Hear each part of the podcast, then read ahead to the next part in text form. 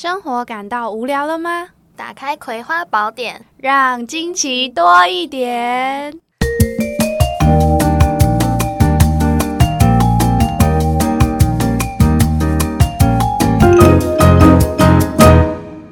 Hello，大家好，我是 Wedeling，我是小葵。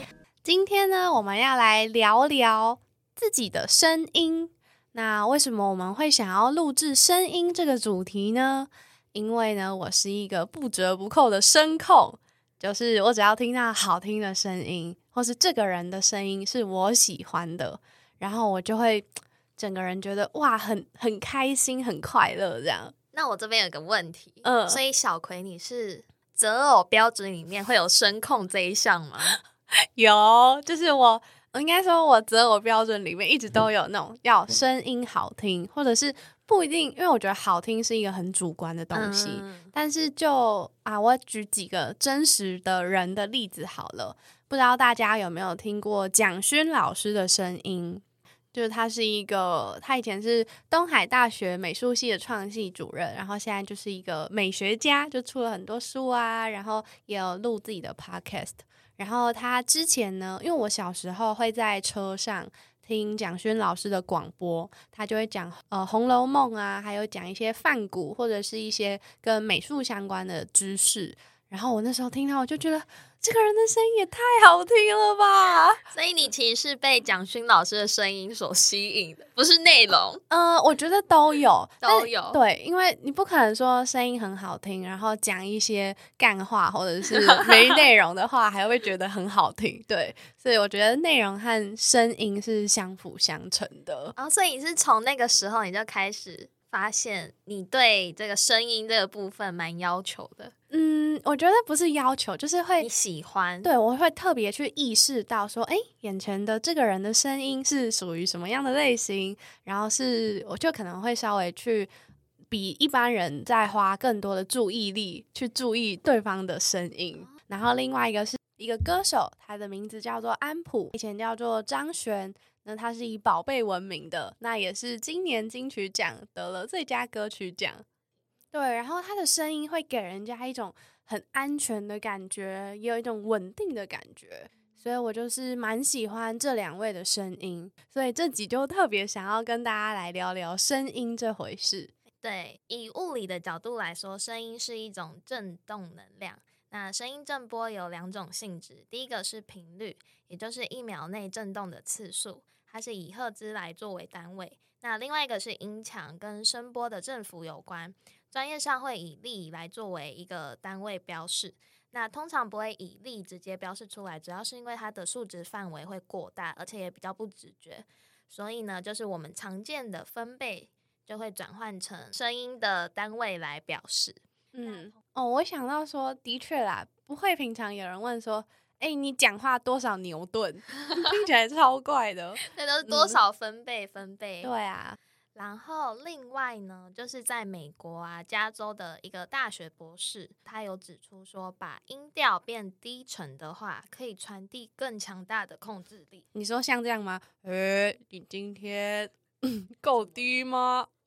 反正这个调查呢，就是有说出低层的男子会更像是一个团体里面的领导者啦。那通常如果男性演讲者他面对男性观众的时候，把说话的音调调高，会给人比较恭顺的一个形象。那这个差异其实是一开始生物交配选择上面的进化压力所导致的，因为男性会透过在竞争对手面前降低音调来显示身体的优势。那同时女生。也觉得男生的声音比较低沉，会更具有吸引力。我是觉得怎么讲，你低沉，但是音色要稳或是要干净，对，不然就是有些人是低沉，但是给人很燥的感觉。哦，对，嗯，那就。贝贝，下一位，值不好，值不好。对，对。那相反的，如果女生的声调较高的话，在男性的眼里看起来会是更有吸引力，而且他会认为这是女性化的象征。那同时，研究也有显示说，声音的吸引力啊，它跟性生活的活跃度其实有直接的关系。所以那些被评估为呃声音具有吸引力的人，确实都是有更活跃的一个性生活。这个就交给大家自己来验证了。对，可以私底下去看一下。哎哎，就是有句话说，声音是天生的，但是好感度可以练。那我们到底要怎么去让我们的声音更有吸引力，或者是到底声音的可塑性是可以从哪些方面去着手的？其实声音它的可塑性啊，它可以透过嘴型或者是姿势、呼吸都可以做调整，因为你出生声音就是那样的嘛，你也不能另外说，哎，我想要什么样的声音就直接变成。可是他的好感度是可以练的，像是之前有在广播节目中有听过同样的一句话，如果你用不同的语气，他说出来其实造成的效果会不一样。第一个就是态度，嗯，例如说我今天做错一件事，那你跟对方说对不起。那如果你是很诚恳的说对不起，我下次不会再做了，听到的话，你心情应该会比较好吧？当然。对啊，那如果是你现在吵架了，然后可能对方就说：“好啦，对不起，都是我的错，好不好？” 太敷衍了吧，不行！而且硬要加一个“好不好”，就是明明同样都是在道歉，可是后面这句话你听起来就会觉得对方他不是真诚的想要跟你说对不起嘛？对，所以其实跟态度也有关系。那也有几个技巧是可以让大家说：“哎。”怎么样可以让对方觉得你说出来的这句话听起来是比较舒服的？那像第一个就是可以利用延迟的技巧，就是主管给你一件事，要你马上去执行，那你回答说好，就是好，我立刻去做，听起来就是交给你就没问题的那一种。那如果今天你回答的是呃好，我等一下去做，然后如果我是主管，我就会觉得嗯，你是有什么话想要说，但你没有讲。对，或是有想问的问题，对，所以这个其实就是延迟效果嘛。第二个的话就是断，我不知道大家通常订餐厅的时候，对方都会问说你的手机号是多少？那有的人可能就会觉得，可能就是自己念手机号的时候就是背得很熟，所以就会一连串说呃零九不不不，然后对方可能如果你的声音又是那种很含糊不清的，其实服务人员会听不出来说，哎，不好意思，这你可以再说一次吗？对，所以其实这个时候断句。的话会让你整句话听起来是更清楚。那其实这个方法也可以透过训练来练成的，还可以像是小朋友啊，就是可以从小练那个绕口令，吃葡萄不吐葡萄皮，还有什么和尚端汤上塔。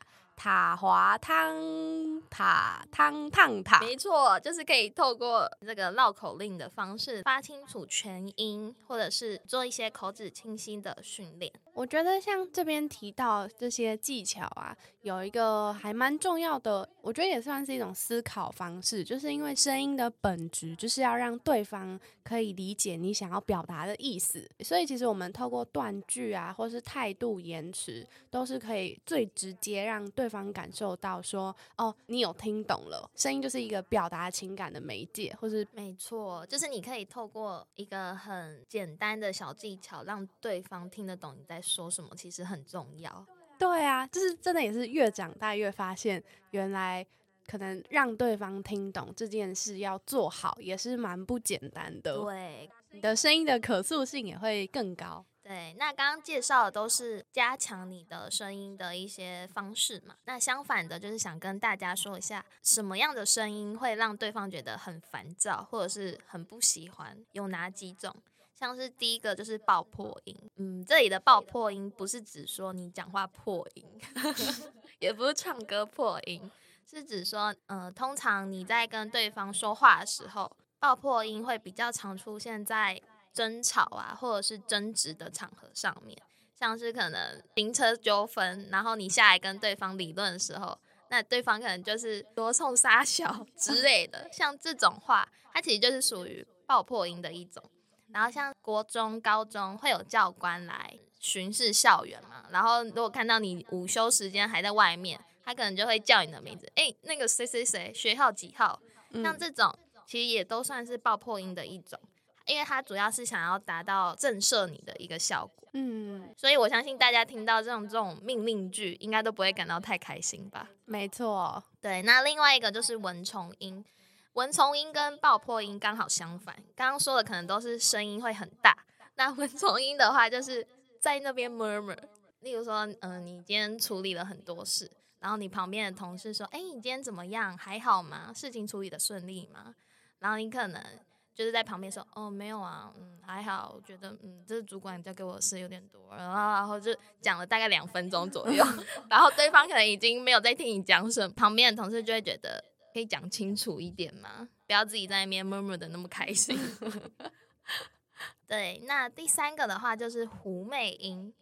这里的狐媚音其实跟蚊虫音有一点点像，比较常会发生在今天有事情想要拜托对方帮助你的时候，就是你对对方提一些要求，那你又不直接点名，可能例如说我我想要请你帮我买一杯饮料，那我可能电话打过去，我就说，哎，小葵，你现在在干嘛？我我现在在录音啊，怎么了？所以你已经到录音室了。对啊，哦，没有啦，因为我等一下要去，嗯嗯，市政府开个会，那就是中午时间快到了嘛。对对对，所以你想怎样？对，是不是你听到这，你就会觉得，你可不可以赶快说，你到底想干嘛？就是要说不说，然后犹豫很久，然后可能通常对方的语气虽然不是很强硬，可是就是有点黏黏的感觉，对。那最后一个的话就是装音，那这里它其实是可以透过大量的训练啊，或者是参考一些前辈或者是其他的演讲者来做改善。其实装音它就是指说你现在是在装正经，或者是装装可爱、装狐媚、装性感，就是你不是透过你原本的声音来表达你的说话的方式，其实都可以叫做装音。嗯，对，那其实有时候像是在台上报告或是演讲，你通常都要假装你自己很对很厉害嘛。那其实这个假装也不是说不能，就是你可以看一些 TED，就是很会演说的人，去透过他们的演讲方式来让你的上台的演讲方式装的更像自己的风格。嗯，对。所以其实刚 Waitlin 讲了很多关于可能要怎么去改善的一些技巧啊，或者是一些会被人讨厌的四种声音嘛。那我们接下来呢就要来谈谈说，诶，那大家会不会好奇说自己的声音是属于哪一种？其实呢，在声音界就有一个很知名的专家，那他是周振宇老师。那不晓得就是有没有一些听众们有听过？那他目前呢，就是他有会去开一些课啊，或者是对企业来做一些培训。那他也是一位声调的训练家。那他就有曾提到说，我们的声音其实是有分四种最主要的类型，那总共有十二种原型。这边可以先大概就是跟大家介绍一下，其中呢，我们我们有分四组。那第一组就是行动组。然后这边就有一些像是英雄啊、枭雄或者是追寻者的角色。这一组的伙伴就是属于可能他们声音的特质比较积极、坚定、有领导力的感觉，或者是非常的强势，呃，很流畅，然后很有动力的这种感觉。那另外一组呢，则是感性组，分凡夫俗子、情人，还有照顾者。那这一组听起来就是比较可能比较有亲和力，或是比较温柔，然后也比较温暖。第三组就是理性组，那理性组呢就有智者、丑角还有创造者，他们的呃声音的特质呢就是可能比较冷静、犀利，或者是稳定，然后会让人充满希望。最后一组是灵性组。那灵性组呢，则包含天真者、魔术师，还有王者。像是天真者的声音特质，就是可能比较可爱啊，然后比较直接，又有干净的感觉。那像魔术师呢，就是会有一种通透、很轻盈的感觉。那王者呢，就是可能会有一股贵气或是权威感。我就觉得这个哎，声音原型也还蛮有趣的，因为其实也跟我们人的性格是有相关的哦。而且原来可以分成那么多类型哎，对，有点像十二星座，啊，就是变成声音。那像是因为我自己就是在看，然后就也有帮自己分类了一下。那其实我觉得我自己是可能比较。结合的，就是我没有特定属于某一种角色，自己觉得我是有一点创造者加上照顾者。因为像照顾者的性格的优势就是可能比较温暖啊、慈悲。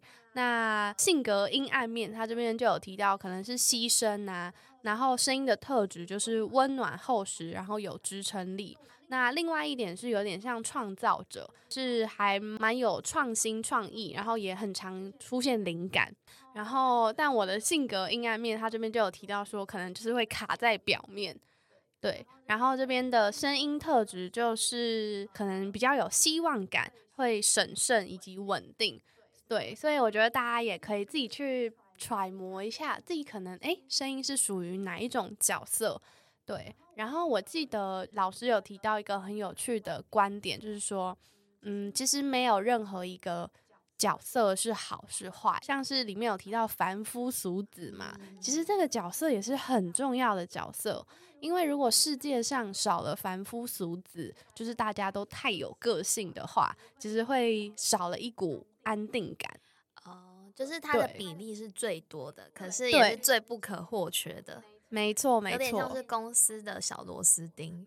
没错，对，所以说其实，嗯，刚刚我们提到了这几种十二原型的一些声音特质之后啊，大家也可以去尝试说，在不同的场合去稍微转换一下自己的声音。例如说，像是刚刚有提到一个声音是情人型的声音嘛，那虽然说我们很难去改变自己原本的音色。但我们可以透过一些自己的情感的表达，然后配上自己声音可能速度的调整啊，还有呼吸的调整，去营造一种比较有情人感的感觉。例如说，你今天去跟一个暧昧对象吃饭，你总不可能用一个英雄英雄吗？或者是用一个丑角的声音去跟他相处？那这样可能就会他也是可以的，就看对方喜不喜，马上就冷掉了。就是如果用情人感，就会让对方觉得哦，你很投入在这个当下，或是很投入这段关系，就是可以去加强这种情人感。那可能如果说你今天是要跟老板报告的话，那你可能就要再多一点，就是有那种很有野心，就像追寻者的感觉。所以其实我们的声音是可以在不同场合去做变换的，嗯，然后也可以搭配一些技巧。对对，那像我们刚刚讲了那么多声音的一些范例呀，或者是技巧，那现在就是想跟大家再分享一下，其实声音它有几种蛮有趣的一些冷知识，就是不知道大家有没有听过，像是它其实从出生，我们每一个人就是有口音。哦，对，这出生就有了，所以你出生之后，你的口音其实就已经存在了。哦，但我觉得有一点，因为像我自己就感受到，说我戴牙套跟戴牙套前。的声音或是发声方式就有改变，不太一样，对，不太一样。所以我觉得可能后天也是可以去小调一下，但就是要从最原始，可能从你的口腔构造去做改变。对，这就是第一个，我觉得其实蛮有趣的。那第二个就是嗓音为什么会变低沉？相信各位男性朋友在国中吧，国国小国中的时期开始进入青春期。那主要就是因为长出了喉结嘛，嗯，所以喉结跟嘴的这个之间的距离，其实就是称为声道，那它就会变长。所以声道只要一变长的话，它其实就会产生更低的音调。所以就是为什么男生的声音在青春期之后，它就会变得比较低沉。那其实很有趣的是，女生她其实更年期之后也会经历像是这种类似的变化，只是大家比较听不太出来。但你会发现他的声音其实也会变得比较低一点点。哦，长知识，没错。然后再来第三个是，你会模仿你自己喜欢的人的说话方式。这个好像，哎，我觉得蛮蛮合理的耶。嗯，真的真的。就是你只要喜欢这个人，你通常就会开始注意说，哎，那他通常讲话的模式会是什么样？对，或者是他的语气，或者是哪些用词，他很常使用，会越会调整自己的嗓音，让自己的声音跟对方是更加接近或者是相似。所以，通常一个男生喜欢一个女生的时候，他在跟他讲话的时候的声音会更高一点，会提高他的音调。这个我有类似的经验。我想到说，我国中就是超喜欢一个男生的，然后他的声音是属于那种比较低沉，然后又比较小声，可是还蛮稳定的那种声音，就我觉得比较像哦。很智者的声音，然后，但他就是一个很有点冷酷、冷酷的人吗？对。然后我记得我那时候去找他，就是跟他试尝试要聊天的时候，我就也会把自己的声音再稍微变低一点点，刻意压低音调。就是可能因为我觉得我平常讲话算是比较有起伏的，对。然后，但是在跟他聊天的时候，我就会好像会自己调频。变得跟他很类似的那种频率，对，所以真的是你会去模仿自己喜欢的人音调，对，而且是无意识的，对对，重点就是无意识，就你自己其实不会发现。好，那在第四个，其实声带它会变老，也会变松弛哦，就是人老了，其实不止皮肤要保养，声带也是要保养的。其实声带就是随着年龄增长。这个部位它会变得更松弛，所以就是为什么会产生可能年长者他说话会有漏气的一个状况，其实不是他的问题，是他的声带也老了。对，所以就是为什么他们讲话可能就会听起来比较喘一点。那再来，其实刚刚有讲到声带会松弛嘛，但是其实嗓音它相对于其他身体的一些器官，它其实衰老的速度是更慢的。所以就是为什么大家其实不会发现，嗯，声音会松弛这一件事。嗯，对，因为皮肤老得更快。对，没错。所以你如果想要透过一个声音来判断对方的年龄，其实就你会猜不太出来。这很好玩呢，因为像有有些艺人岁数已经蛮高，可是他讲话就是有一些娃娃音。哦，对对，所以你不认识他的话，你其实不知道他已经可能五六十岁了。嗯，不是有一些好像交友软体。就是以声音为主的，对不对？对。但那那个会不会就很容易辨识错年龄，就诈骗。对对对，声音诈骗。对的。那好，再最后一个就是要怎么保持呃健康的嗓音？它其实可以透过一些拉伸声带的一些练习来保养你的声音，然后让你的声音处在一个最佳的状态。就是说，经常唱歌，它就是一个保养方式。